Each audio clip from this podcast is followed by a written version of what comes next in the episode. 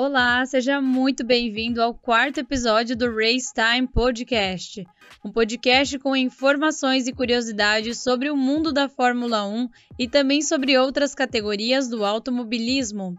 Eu sou Joane Camila e você está ouvindo Race Time. Bom, depois aí do Grande Prêmio da Austrália, a gente tem essa pausa até começar as atividades para o Grande Prêmio de Emília-Romanha, na Itália. Então, nesse, nessas semanas que a gente não tem corrida, eu vou sempre tentar trazer alguma informação diferente, é, explicar alguma, alguma mudança ou também trazer alguma curiosidade sobre a Fórmula 1 ou sobre o automobilismo de forma geral.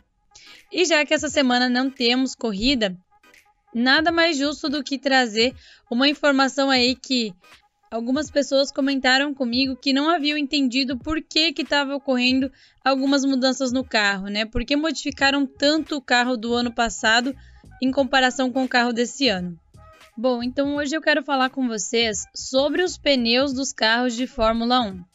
Eu acho que vocês já conseguiram aí perceber uma diferença entre os pneus do carro do ano passado e agora do novo carro de 2022.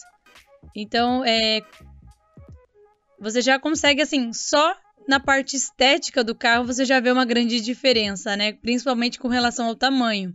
Mas foi justamente com essa ideia de adotar um carro totalmente novo para essa temporada que eles fizeram esse, essas mudanças no carro como um todo, mas é, tem uma mudança bem visível aí com relação ao pneu. Bom, os carros deixaram de ter o aro de 13 polegadas que era usado até 2021 no carro do ano passado, né? Que era aquela roda com aro um pouco menor e passaram a usar o modelo que está sendo usado agora, que é um modelo aí que tem 18 polegadas. Ou seja, aí a mudança é que agora eles têm um aro de roda maior. Então aí nesse quesito de pneus, entra várias situações. E aí eu vou tentar explicar da maneira mais simples possível essa questão dos pneus novos, né? E aí entra uma dúvida também, né?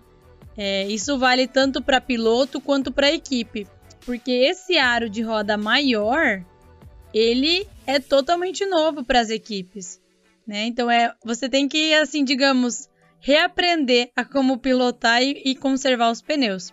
Então, assim, esse modelo novo, essa mudança, ela está sendo um desafio, né? Um desafio para as equipes para entender como que eles podem fazer para ter um desempenho melhor, né? A questão dos pilotos, como conservar, como eles conseguirem chegar no limite do pneu, né? Porque isso tudo é algo novo, então o que tinha no passado não dá para considerar para esse ano. Às vezes alguma coisa ou outra eles conseguem aproveitar. Mas como é algo muito novo, e muda, né, até a questão do tamanho do pneu, né, a espessura, a questão do aro em si ser maior, isso já é totalmente diferente, né? Então eles estão tendo que aprender a como lidar com esse pneu e esse aro diferente, né? E a como preservar esses pneus agora com essas mudanças. Mas um detalhe bem interessante é que assim, ok, eles colocaram esse aro maior, mas todo mundo sabe que o carro de Fórmula 1 ele é baixo, principalmente ali no cockpit, que é onde o piloto fica. Então a visão do piloto ela acaba sendo prejudicada com essa mudança, né? Porque o carro em si já é baixo, aí o cockpit também é baixo, né? Então a visão do piloto ela fica bem prejudicada, né? Porque ele não consegue ter aquela visão ampla como ele tinha no carro do ano passado. E para vocês terem ideia, esses pneus da Pirelli montados no carro, eles ficam 60 milímetros mais altos do que os pneus anteriores. Né? Então é uma diferença muito grande. É uma nova, é uma readaptação. Né? Eles vão ter que aprender a lidar com esses pneus. Aí a gente já viu é, o desempenho do Alex Albon na última corrida, que foi o Grande Prêmio da Austrália. Ele conseguiu fazer 57 voltas com o mesmo jogo de pneus da largada. Então, assim, é claro que pista influencia, a preservação do pneu, né?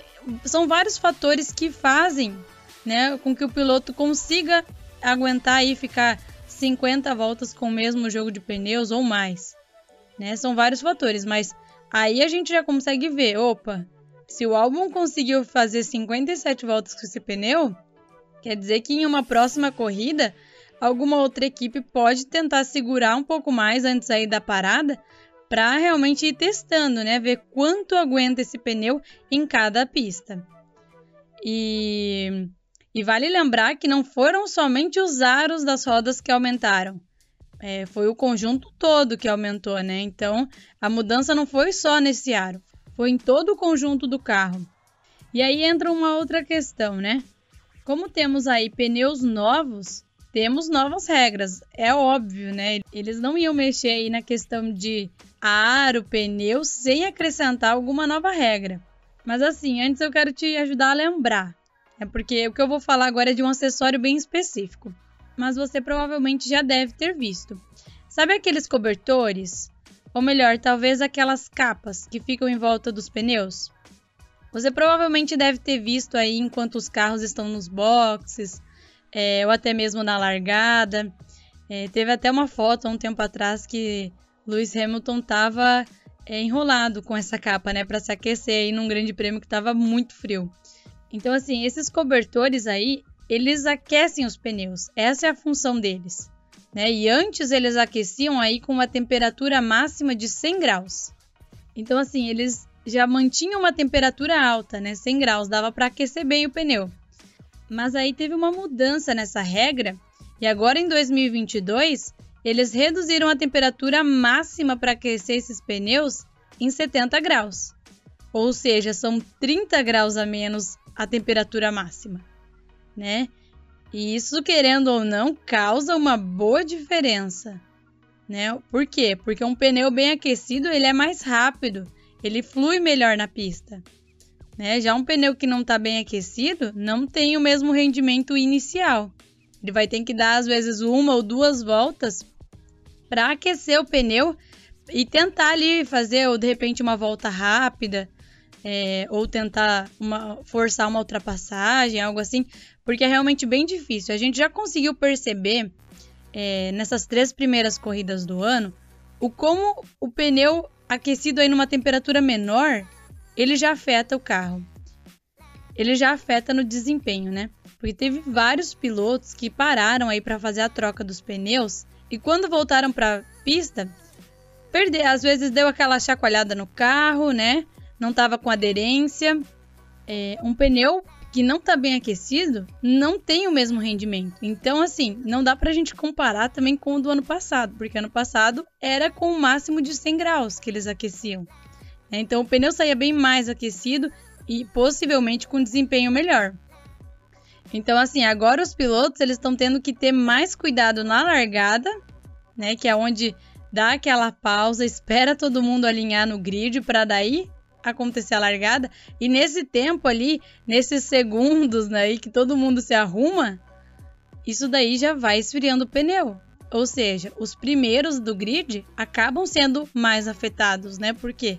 O carro já está ali parado, já tem um tempo e o pneu não está aquecido. O último carro que para no final do grid está com o pneu bem mais aquecido. Né? Então tem vários fatores aí nesse quesito de pneus aí de aquecer também.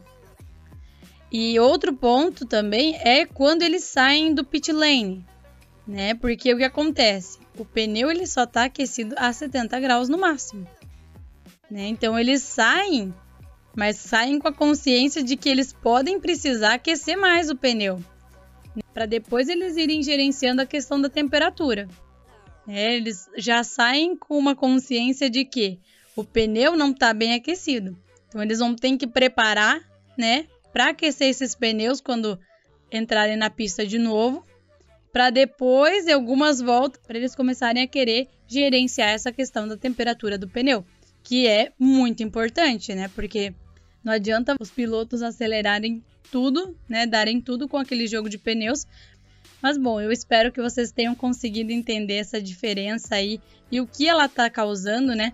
Principalmente aí pelo, pela questão da, dessa nova adaptação para os pilotos e para as equipes e também sobre essa questão do aquecimento dos pneus, né? Porque isso também dá bastante diferença é, se comparado ao ano passado, né? Bom, eu quero agradecer muito a sua audiência. Eu espero que você realmente tenha gostado. E claro, se você tiver alguma sugestão, algum elogio ou algo que você queira ver também aqui no podcast, você pode me enviar lá no meu Instagram, que é @joanecamila. Vale lembrar aí que Joane é com dois N's e E e o Camila é com K. Um pouquinho difícil, né? Mas você pode estar me enviando lá e vai ser um prazer imenso estar recebendo o feedback de vocês. Então é isso e eu te vejo no próximo episódio. Até lá!